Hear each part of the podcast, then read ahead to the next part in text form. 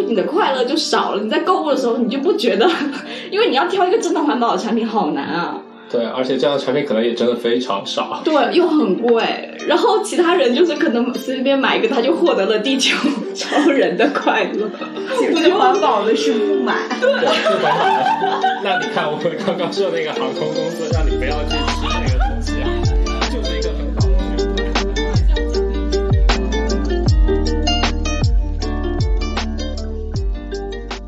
家好，欢迎来到持续发生。是的，我们有我们有第二期了，竟然有第二期。我是佳佳，我是磊。我们今天还请来了一位重磅的来宾吉米。Hello，大家好，我是吉米。为什么我很重磅？因为 你是我们节目第一个这个问题，就是问出来以后呢，就失去了我们吹捧的意义了。不要细问，细问你就会发现其实也没有那么重磅。我们先让我们的重磅嘉宾就做一下自我介绍。这为什么感觉像是要在被面试的感觉一样？那我大概介绍一下我吧。然后我自诩怎么说，叫做地球超人。然后其实 对不起，我有点听不下去。为什么听不下去啊？你难道你们当时就是我当时也有听到你们聊第一期，就是你们不是都挺有信念感的吗？对啊，但是地球超人这个已经不是信念感，是智商有，点有点中二。智商没有这个是这个叫做什么？这个叫做 二次元少年的逆袭。OK OK OK，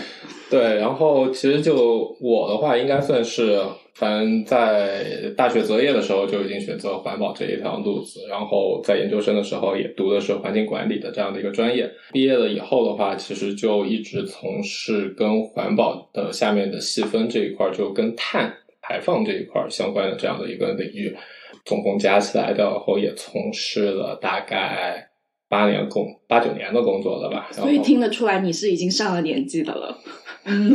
这是我的结论。嗯、上了年纪还行，男儿永远是少年。你看，现在我还能够说得出“地球超人”这样的话，也确实确实，嗯，那吉米哥最近在忙什么？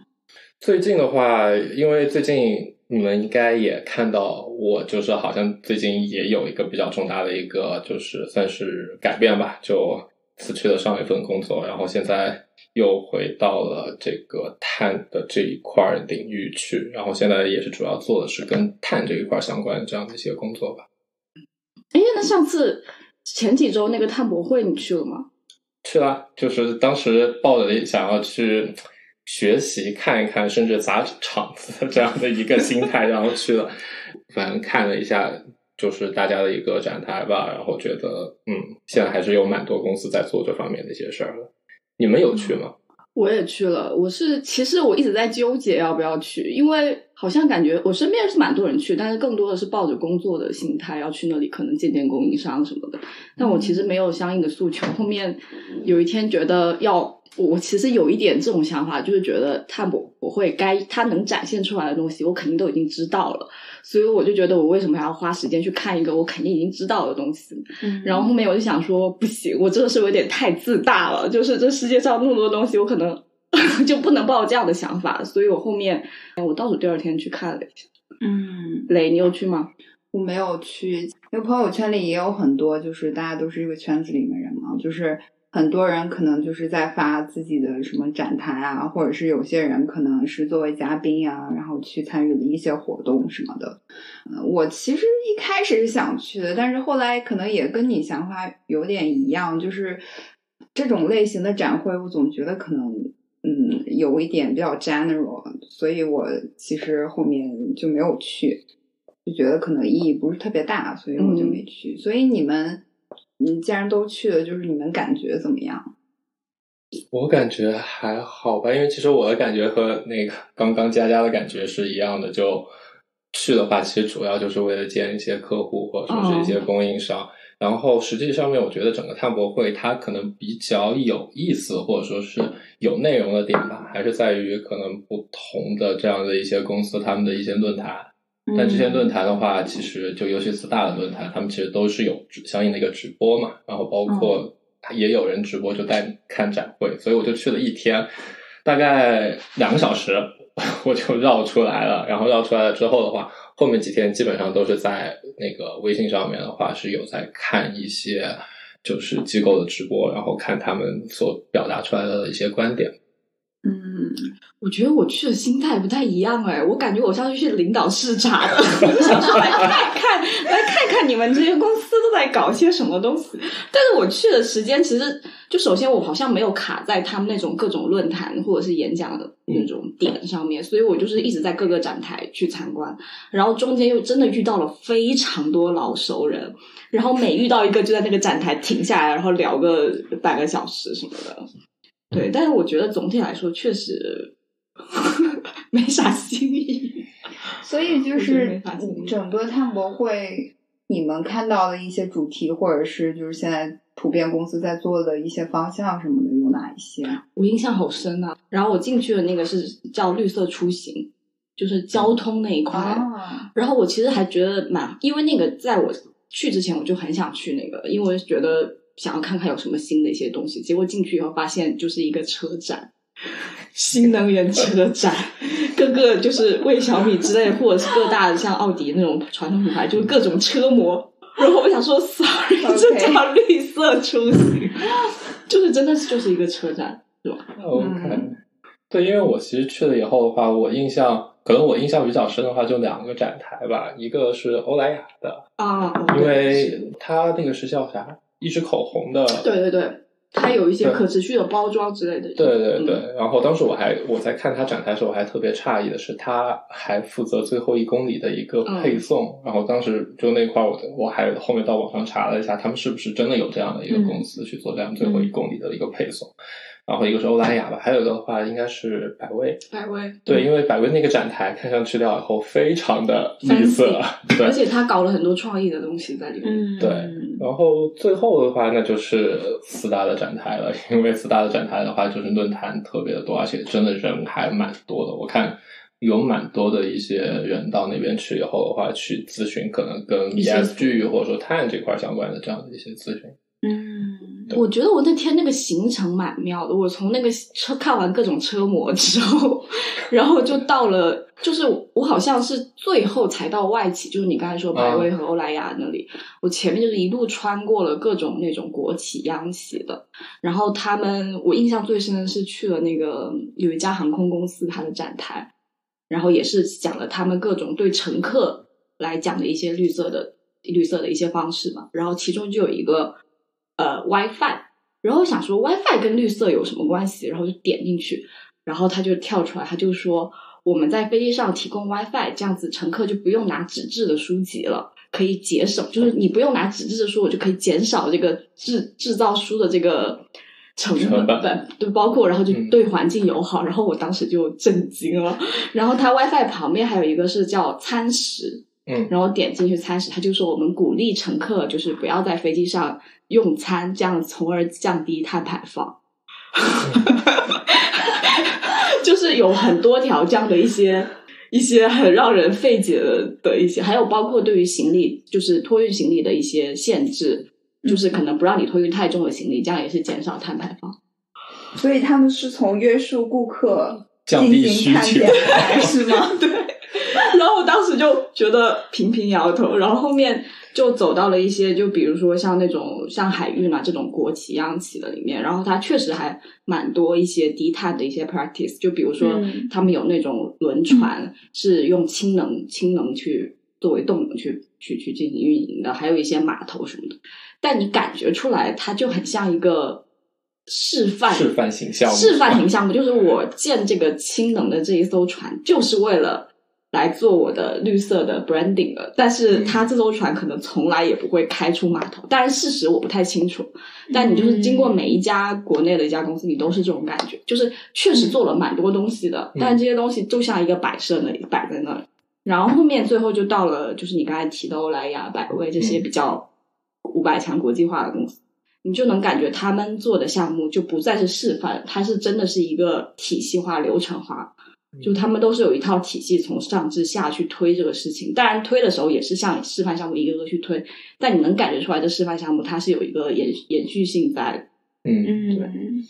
对，你有没有发现，就是其实看下来的，因为我知道 两位以前也是在这个 ESG 这样的一个行业里面，就是你们在看他们那种报告的时候的话，你会发，就我当时最大的一个感觉就是，相较而言，制造业他们其实是更容易做出一些低碳的东西来，因为毕竟工艺这些东西放在那一块儿嘛。但是很多的这种服务的这一块的话，就会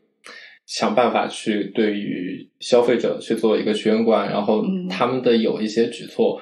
我觉得，如果我作为一个咨询方，确实我也提不出来，其实就更多的一个减碳的一个概念。但是从他们这个角度来说的话，还确实蛮难去推或者说去做的。消费者教育是一方面，但是更多的是就是说，你企业自身你应该要去做什么样的事情？因为你不可能就是说，像刚刚佳佳提到的那个，就是你让大家在飞机上不要去选餐食，然后不要托运，就是那。那为什么呢？就是那那大家为什么要做这样一件事情？那我既然我要出行，我肯定是有自己的就是需求要去满足自己的就是 minimum requirement。我觉得你这样去要求别人，我觉得并不是，并不是一个非常合理的方式。同时，我觉得会是一个比较 lazy 的方式来去做这样子的一个选择，因为你很容易去要求别人做一些事情，而不是要求自己去做一些什么事情，这个是很容易走的捷径。但是问题本身就是说，这个责任是在于你自己的。然后至于消费者，我要不要选择什么低碳出行，我乘用公共汽车，这个是每个人自己的选择。作为企业，我觉得你应该有更大的作用，或者是更大的 impact 去做一些嗯事情。嗯，就还是应该在企业自身提供的一个服务或者说产品那一块上面去下功夫，对吧？对的，我觉得确实这种服务业企业，你相比于制造业来讲，你要真的去做一些。有意义的低碳实践是比较难的，但是你还是能从他们的一些，就哪怕他只是做一个 branding 的层面去推，你还是能看得出来他有没有真的想做这个事情。因为我记得当时我还去看了一个展台，是一家银行，然后他们推了一个低碳的卡，就是那种借记卡。嗯，然后他，我当时就很想找他这个低碳借记卡跟普通的借记卡有什么差别，然后找他有一个宣传册吧。找了半天，我才在很小的地方看到它上面讲，就是讲说，类似于呃，你去刷一次卡什么的，它有一个绿色积分，然后这个积分可能可以兑换一些相应的东西吧。但是首先这个点呢，它和你普通的卡去你任何一次消费，它都有个积分，只是这个积分可能它不叫绿色积分，仅此而已。然后它那个卡最大的宣传页面是在讲，你办这个卡以后会送你一张微信减五块钱的券，或者是支付宝减五块钱的券。就它推销的点完全跟绿色是没有关系的，它就是封面上面写了这叫个什么低碳卡还是绿绿绿色卡，但是他在卖这个卡，就是吸引大家来办这卡的点，是因为你办了卡，我可以送你一个代金券、什么抵消券这样子，而跟他那个。实际上的绿色效应也没有什么关联，嗯，但是他也并没有说，就是比如说办这张卡，它可以相应的减少，我不知道就是相应减少多少摊牌或怎么样，就是它其实并没有这个背后的数据的支撑和 evidence。对，因为我觉得数据支撑这个可能更深一步吧，我也不不就是能接受企业可能一下子不到那个层面，但是你在营销的时候，你可以是以绿色低碳去影响你这个卡跟普通卡的差别，但它营销的点还是一样的。然后包括我觉我觉得搞这个低碳卡就是办卡就很 ridiculous，因为你最低碳的方式就是无纸化，就是没有卡片的东西才是最低碳的嘛。然后他还是推出了一个实体卡，只是那个实体卡是绿色，然后可能封面是一些树之类。嗯，对，说到这儿，我记得我现就前段时间我不是换工作嘛，然后换了一张那个储蓄卡，然后这那一次我去就银行，不是我不说是哪一家了，然后去了以后的话，然后他们最后办的时候啊，我其实还蛮诧异，因为他们没有给我提供实体卡。他们就只有电子卡，然后我说现在都已经不要实体卡这种东西了嘛，然后他们说是的，我们现在是想要推就呃绿色这一块相关或低碳这一块相关的概念，所以就这个卡的话，你可以申请去要，但是他们就是在办理的过程当中的话，不会主动给你了。嗯，对，我觉得这个其实就算是节省。对，就是除了不给你卡，它绿色在哪里呢？但你办那个卡，它不是绿色吧？它没有打这个概念吧？对，它没有打这个概念。它其实从节省成本的角度，但是它其实是可以跟绿色绑的，它没绑在一起。对，因为我觉得这个它之所以叫什么打动我的一个点的话，就是还是在于它相较而言，就是比如说，如果你真的觉得一张实体卡是比较有用的话，然后那它这个你是可以自己去申请的，它其实并没有改变你消费者的这样的一个行为。嗯，然后另外一方面的话，就是它在刚开始的时候的话，它就已经在做这个过程当中，无论是降低成本的考虑也好，或者说是真的是想要考虑就是降低一些物料的一些使用的话，然后它会比强给你塞一张卡要更好一些。这个确实，其实我看到好多品牌现在都在各种拿碳中和啊，或者什么绿色产品啊，或者是什么 ESG 啊这种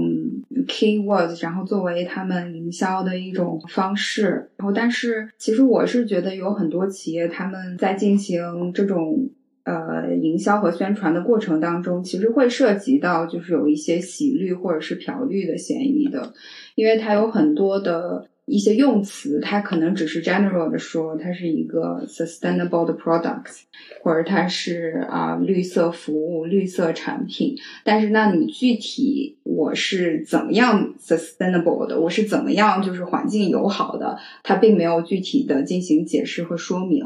然后我知道吉米哥之前就是我没有聊到过，就是你也有看到过一些品牌啊，有涉及到就是关于洗绿或者漂绿的一些 case。对，因为我觉得就是聊这个话题，然后可能每一个人对于洗绿和漂绿的一个想到一个概念不一样。然后我先说一下我的观点，因为目前现在还有蛮多这种公众号说出来的，就是哪一家公司然后洗绿了或者漂绿。然后可能对于我来说影响比较大的是之前 Vera，就是 Vera 的话，它其实是一个类似第三方的一个组织，然后他们专门去。开发了一个方法学，然后如果你的项目的话，通过怎么说就提升能效也好，或者说是像保护树林也好，就相较于之前的一个规划的话，可以降低更多的二氧化碳，然后你就可以在他们这个组织这边的话去做一个备案，然后那这一部分出来掉的一个我们叫的一个碳信用吧，然后就可以在市场上面去进行一个交易。然后那前段时间的话，然后卫报就出来拘了 Vera，说 Vera 他们的开发出来的这样的一个碳信用啊，就是说他们的这个成果吧被夸大了，这就导致了其实还因为他们就买这个产品的人还蛮多的，就尤其像这个麦肯锡也好，欧莱雅也好哈，他们其实都是靠买类似这样的一个产品的话去做相应的一个就是我们叫碳消除吧。嗯，所以这则新闻一旦就一出来以后的话，然后就有这些大的这样的一些机构的话，其实都在考虑，就是说是否要停止购买，就它下面的其中有一款产品啊。对，然后就这一块的话，就有很多人会说，哎，那你们买这样的产品的话，其实是这样的一种漂绿的这样的一种行为。然后他们很多的一个出发点的话，我看下来的话，无外乎是两个点。就第一个点的话，他们觉得，如果你企业只是掏钱，然后去买了相应的一些碳信用，那么他们觉得你企业自己没有去做，可能你这个行业内的这样的一些就是努力，觉得你这个企业的话是花钱办事儿，然后他们觉得这是一种嫖绿行为，然后这个是一种。然后还有一种的话，就是他们会去揪这样的一些文字的一些字眼，就比如说是零碳。近零排放、碳中和，然后他们就会去抓这样的一些词，因为我觉得可能尤其是中国的一些公司吧，我觉得国外的公司的话，他们现在用的那些词已经让我已经没有办法去摸索到或理解到了。但是很多中国的一些企业的话，他们在这个过程当中，可能还是对于这个的理念认知不算特别的深，所以导致他们在做 branding 的时候，就尤其是一些。我举个例子，结果他们提到的这种零碳汽水这个东西提出来掉后就被拒了，就他们会觉得零碳是代表你的这个产品在整个生产过程当中是一点碳嗯都没有排放的。嗯嗯。但是如果你说是一个近零的汽水，就没有人会去拘你，因为它你可以通过一些就是。呃，补偿啊，或者说抵消啊，这样的一些方法吧，然后去让你的这个汽水的话，就是排除掉这部分二氧化碳，还可以再通过其他方式的话被吸收或者说是捕获回来。这两块的话，是我目前看下来要遇到过最多的，就漂绿这一块的一个情况。嗯，对。然后我不知道你们之前有没有也关注过这样类似的一些新闻或者啥？其实挺多的，特别是嗯，因为像我们公司会对接很多国外的品牌。然后国外的品牌现在的话，对于 greenwash 会非常的小心，就是他们可能会跟我们这边去 sourcing 一些 products，但是他们就一定需要就是问清楚，就比如说这个相关产品它的。呃，原材料的 origin 是哪里？然后，如果是做相应的 certificate，具体的 certificate number，然后还有它所运输过程当中所涉及的呃所有的信息，它都是需要追溯的。其实这个就是呃，因为之前国外出了很多 case，比如说有一个品牌，然后他们是专门做了一条服装线，然后就叫 cautious choice。就是他们这一条 product line，他们都是说我们这条 product line 的所有的产品所用的材料都是 sustainable 的。然后，但是呢，就是我这个我卖的这件 T 恤，或者是我卖这条裤子，它可能只有百分之二十或者是百分之三十，它可能是 recycled content。Cotton 或者是 recycle 的一些嗯呃棉纤啊，或者是什么涤纶啊，就是这种材料。但是他在宣传的过程当中，他就直接去说是啊 cautious choice。他甚至在他的官网呃页面里面专门加了一个 tag，就是因为这样子的一些方式，然后特别是在美国，然后他们就是被加州还有纽约。被那个诉讼了，就是说他们的这样子的用词，还有以及他们这样子 branding 的方式，会呃误导大众，就让他们以为我买的这件衣服就真的就是非常非常就是环境友好的。然后同时，这个可能也给消费者带来一些误解，就是可能他们并不知道，就是这件衣服生产过程当中它。我虽然这个材料是 recycle 的，但是我在这件衣服生产过程当中，它实际产生的这个环境的影响，是比我用这个 recycle 的 material 产生的环境影响还要大的。嗯，那如果是这样子的话，其实理论上它不应该被被包装成为一种就是可持续的产品或者是绿色的产品。然后，但是非常有意思的是，就是后来是就是加州的时候，然后他们那个法院最终决定，他们这个 case 不予受理。因为，呃，现行的那几条法律并没有就是具体的，呃，这个要求或者是标准写清楚，它这个东西我要怎么去判定，所以最终法院然后就把这个事情给撤诉了。加州后面就在说，就是他们会去对他们的法案去进行一个重新的修订，然后防止就更多这样子的事情会发生。这个事情出来了之后，其实他们也是算是就是受到了很多的关注，所以像现在这个品牌，他们也是相对来说是比较小心一点的。嗯，然后这个事情也是引起了其他品牌的。关注，然后他们也会怕，就是因为这种事情可能会做啊，或者是怎么样子的，所以就是大家都还是相对来说比较小心一点。但是确实，确实现在国外有很多各种各样的 term，然后来去讲同样的事情，这个确实也是会让大家，特别是公众不知道到底怎么样是真正的环境好，就是我花的这笔钱到底有没有 contribute to 我我们的这个地球，所以就是。还蛮有意思的一件事情的。但欧洲最近今年确实是出了很多监管，去把这个想要把漂绿的事情严肃一点去处理嘛，避免更多漂绿的行为发生。就是刚才磊讲到是，就是一些品牌之类的一些，你说你有减碳，你有 sustainable 的一些 t e r 的，都要有相应的认证嘛。包括就是在基金层面，其实欧盟今年也出台了很多 ESG 基金的一些条例，因为之前。是大概是分三类，就是一类是这种普通的基金，一类它好像类似于叫泛 ESG 基金，就是广义上说叫做浅绿，然后还有一类是叫做具有 ESG 特征的基金，就是一般叫深绿。然后很多基金呢，就是你只要投个碳中和、投个新能源，它就把自己叫做是 ESG 基金。然后他们也是把这个现在把这个监管的条款设得非常严，所以就是我我上次看了一篇新闻说它。在这个监新的监管条款下，大概有百分之九十五以前把自己标注为深绿的基金，现在都要被打回到浅绿去了。然后浅绿也有大概百分之八十的基金会变成普通的基金。说欧盟就是确实最近这两年，然后有很多的动作，有一个法案叫做 EU Green Claims Directive。我现在可以让你们猜，嗯，就是就如果我说啊，我的这个产品是。百分之三十 recycle 的，嗯，这个是是不是漂绿？这个是不是正确的说法？不可以吧？啊，我觉得可以。啊 你说你是说欧盟那个法案会不会认是吗？对，我觉得肯定不认。但不是已经把这个数字都已经给出来但是了？他说是百分之三，百分之三是 recycled，但是百分之三是 recycled 什么呢？对，他没有说，啊，就是后面的这个叫什么？后面的定语和形容词它没有讲，像这种就是不行的。然后或者是说，就是碳中和产品这种也是不行的。嗯所以他这个法案基本上提出来的要求，所有这种 general 的 clean 都是不可以的。如果我要说就是它是 recycled 的 material，那你就需要可能说明就是我具体的具体的 recycle 的是什么东西？recycle 的是什么样的材料，嗯然后它大概占多少的 percentage。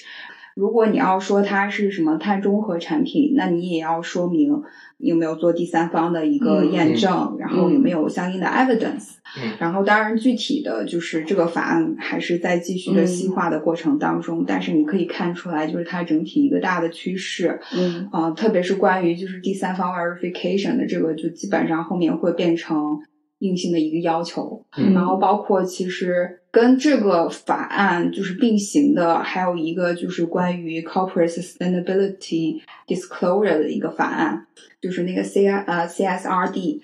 这个关于就是企业去进行可持续发展相关内容的信息披露的这个法案，嗯，它里面也是有一个很重要的要求，就是它会要求公司出具的这个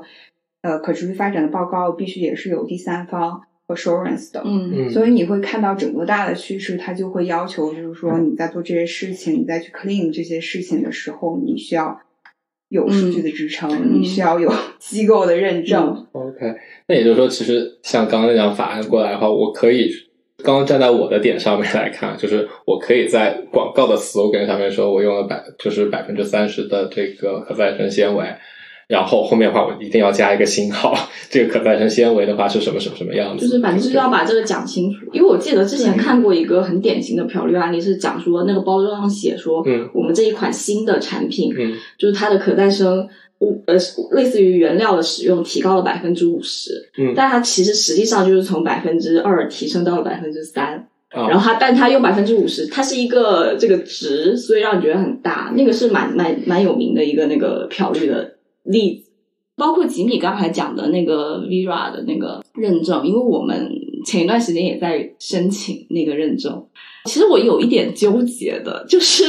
我确实觉得那个认证呢，他拿到了，然后我们就可以对外宣称我们机构是碳中和。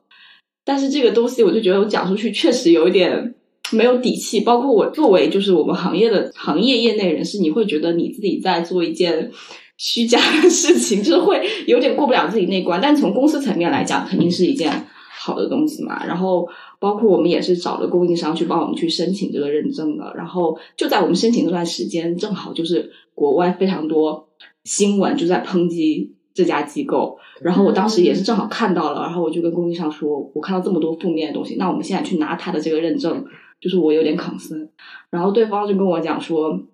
这个东西它已经不是这段时间才出来，它已经非常久了。他说每一年都有各种媒体、各种竞争对手通过各种方式去抨击这家机构它的东西是不够低碳，它是漂绿的。然后我当时看的新闻是说，他们就是类似于他们是有一块呃栖息地吧，去做一些修复，但他那栖息地其实是占用了当地那种部落还是什么样的一些，哦对，就说他这个东西虽然在。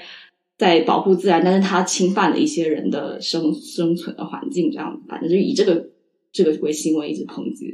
然后，所以我当时就纠结了很久，到底要不要去买这个证。但是我想了半天，我没有其他的方法了，嗯 因为真的要实现碳中和，我没有对于我们这种没有实体产品，纯粹是一个金融服务提供方来讲，这个店我真的没有办法去 去控制，对，所以就是还是选了这样的一条路。所以我在想，这个东西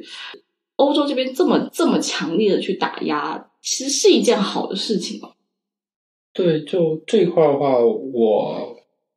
我我不知道我后面说出来这段话像不像是要对你进行一个销售了。没事，没关系，我们看看能不能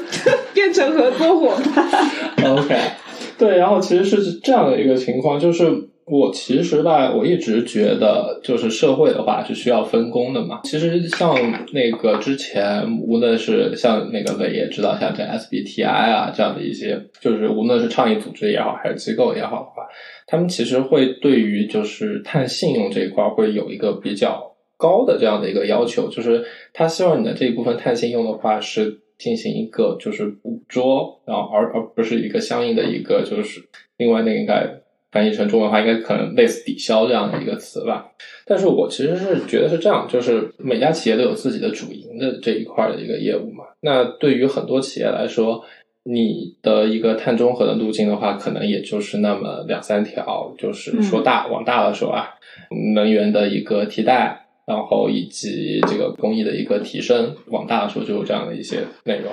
但是还有一部分的话，你其实是没有办法去做一个。完全的一个消除，你比如说你们用到的一些空调啊这样的一些的话，那他们就是会产生相应的一些温室气体的一些排放。那在这样的一个基础上面，就是当你企业没有办法去完全避免这一部分排放的情况下面，那你把你的资金投入到一些专业的一些领域，无论是可再生资源也好，或者说是就是森林保护也好。那在这样的一个基础上面的话，你相当于是让在做低碳的这样的一个群体吧，他们能够有更多的一个资金的一个支持，然后让他们能够把他们的这个部分做大。其实，在我看来，这就相当于是社会资源的一种重新的一种分配。所以，就无论是公众号也好，或者说 KOL 也好，他们会说有些企业的话，他们就只知道花钱。然后去买相应的一个碳信用，然后让自己企业实现碳中和。就其实从我个人的感觉上面来说，我觉得这个东西是我比较认可的。还是就是说，专业的人的话做专业的事儿，然后尤其是有一些资源的话，还是在就是一些群体的手里面。对这个话是我的一个观点。我的观点其实也跟你差不多。我是我是觉得，其实包括我们刚刚提到 SDT 的那个角度，其实 SDT 它更多的是适用，就是说可能企业有一些就是。比较大一些大型的企业，特别是生产制造型的，就是相对来说，可能他们产生的碳排也比较高一点。可能对于他们来说，就是 SBT 的这种方式是比较好的一个路径。然后，当然可能有一些企业，就是比如说像佳佳刚刚提到的，就是他们本身这种金融服务机构，他们并不涉及到。就是太多运营所产生的一些呃温室气体排放，可能确实对于他们来说的话，就是我我去花钱，然后去找专业的人帮我提供一些相应的服务，我觉得这些都是没有什么问题的。就是大家的。路径肯定都是不一样的，然后我寻求的解决问题的方式肯定也也是需要不一样的。但是我觉得最根本的，可能我们涉及到就是讨论是不是它过度营销了，或者是它过度包装了，嗯，然后它是不是涉及嫖率或者是洗洗率？我觉得更多的可能还是在于。当我们去跟他 verify 的时候，就是你具体有没有做这件事情，你有没有 evidence，你有没有数据的支撑？我觉得这个可能是最主要的。就比如说，我们讨论到可能它有一些什么碳中和产品，如果这个碳中和产品它确实能够拿出来，它是有第三方认证，然后它确实有相应的数据，那我觉得这个。就是合理的，但是如果说我们去跟他 verify 的过程当中，他其实什么都没有，然后你确实提供不了任何的证据，那这个就真的是就是洗绿或者是漂绿的嫌疑。然后我们刚刚不是说欧盟就是确实最近这两年，然后有很多的动作，其实也都是在呃欧盟提出的那个 Green Deal 的这个整个背景下面的，因为欧盟除了。这种就是类似于像碳相关的这个这个法案，其实在其他方面出了非常多法案，就是综合来讲。嗯。然后我之前看了一个段子，就是他他讲美国的核心竞争力，就是比如说它的 AI，它的一些这个互联网之类的就很强。然后中国它讲的是那个电商以及那个新能源这块很强。然后欧洲强的就是法律法规。嗯。就是就是他有点在讽刺欧洲，其实你。并没有摸清现实，你就出一些非常严苛的一些法律法规，这个东西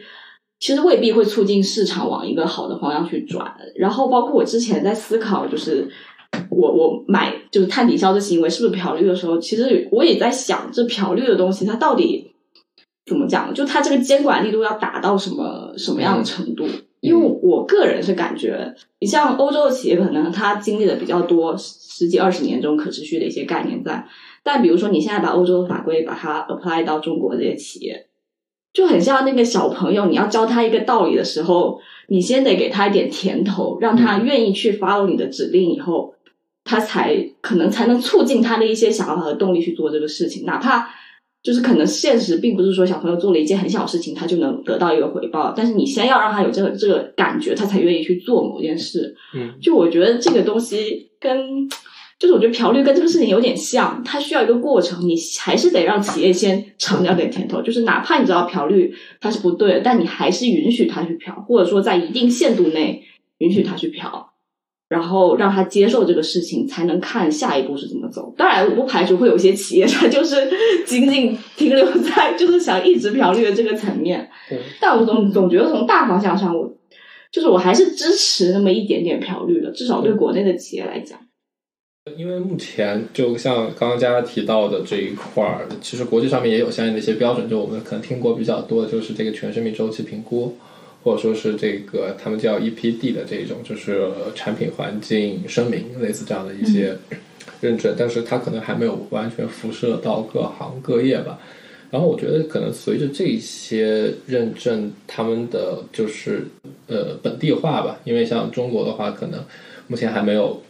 就是非常适合中国这样环境的这样的一些标准，可能有相应的一些团标或者说一些航标，但是可能在整体国标上面的话。还没有准备充足吧？随着后面对于这方面的关注和发展，我觉得多出几个漂绿线事件，然后可能监管机构但我说实话，我感觉监管的事情并不难，就是你要让我从政府角度去出一份限制文件，对他们来讲很简单的，因为国外都有现成的案例。就是我觉得前期你还是要允许漂绿的，你不能一一刀把他们乱 棍打死。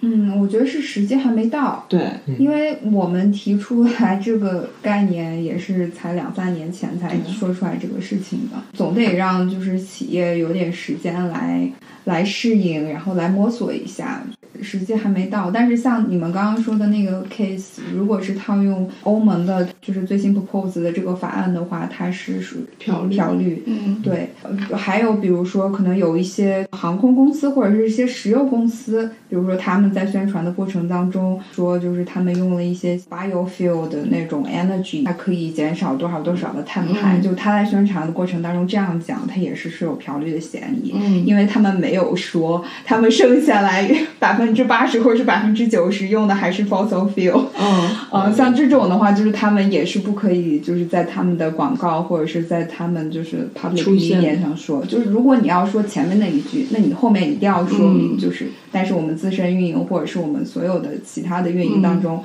我们百分之八十啊还是用的是化石能源。嗯，哇，我觉得以后写广告就跟写论文一样，很严谨，对，就必须很严谨。但是问题是，就是说，大家到底有没有做这件事情呢？就是如果大家都是嘴上说，但是实际不做这件事情，那我们做这件事情没有任何意义。我我明白你的意思，但我觉得，因为你要真的要做这件事情的话，你要前期投入呀。你让企业，你让他先出个几百万去做这件事情，他不太可能。但你可能先让他漂漂绿吧，我先赚个几百万，然后你让我几百万去做一个实事，那我可能可以考虑一下。但你要让我先不赚钱，先让我投几百万，那就是根本谈都不用谈。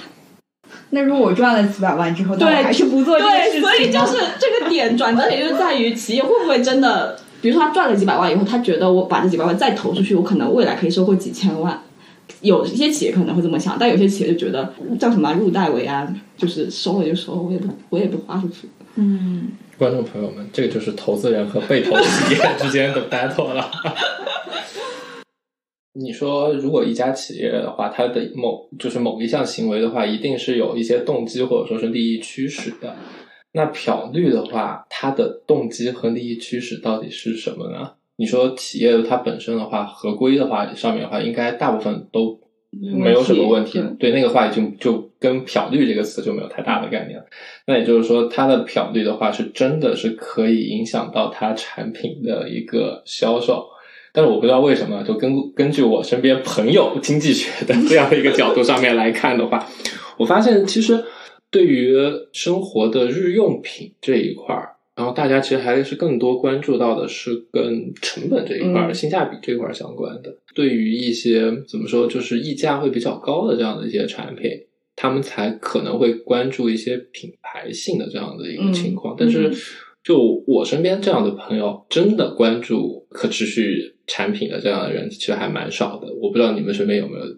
就是我觉得这不能从我们个人，因为我们个人的圈子太 niche 了。就是我之前是有接触几大企业，他们是因为他们是做市场调研，他们是大数据，他们说确实现在非常多的人，尤其是年轻人，是真的是在意绿色这个品牌价值。就这绝对是一个趋势，所以嗯能用这个东西来赚钱，这已经是一个事实了，就是都不需要去认论证了，因为企业已经接受了，因为它市场收回来的数据就是这样子。但是而且就是我觉得目前我接触下来，这种带有绿色标签的产品，真的溢价还是蛮高的。就然后消费者也会为其买单，对吧对，因为它虽然卖出去的数量肯定是少，但是你嗯每一件、每一件的单价是高的，所以它总总的来说，它未必总的营收会不低。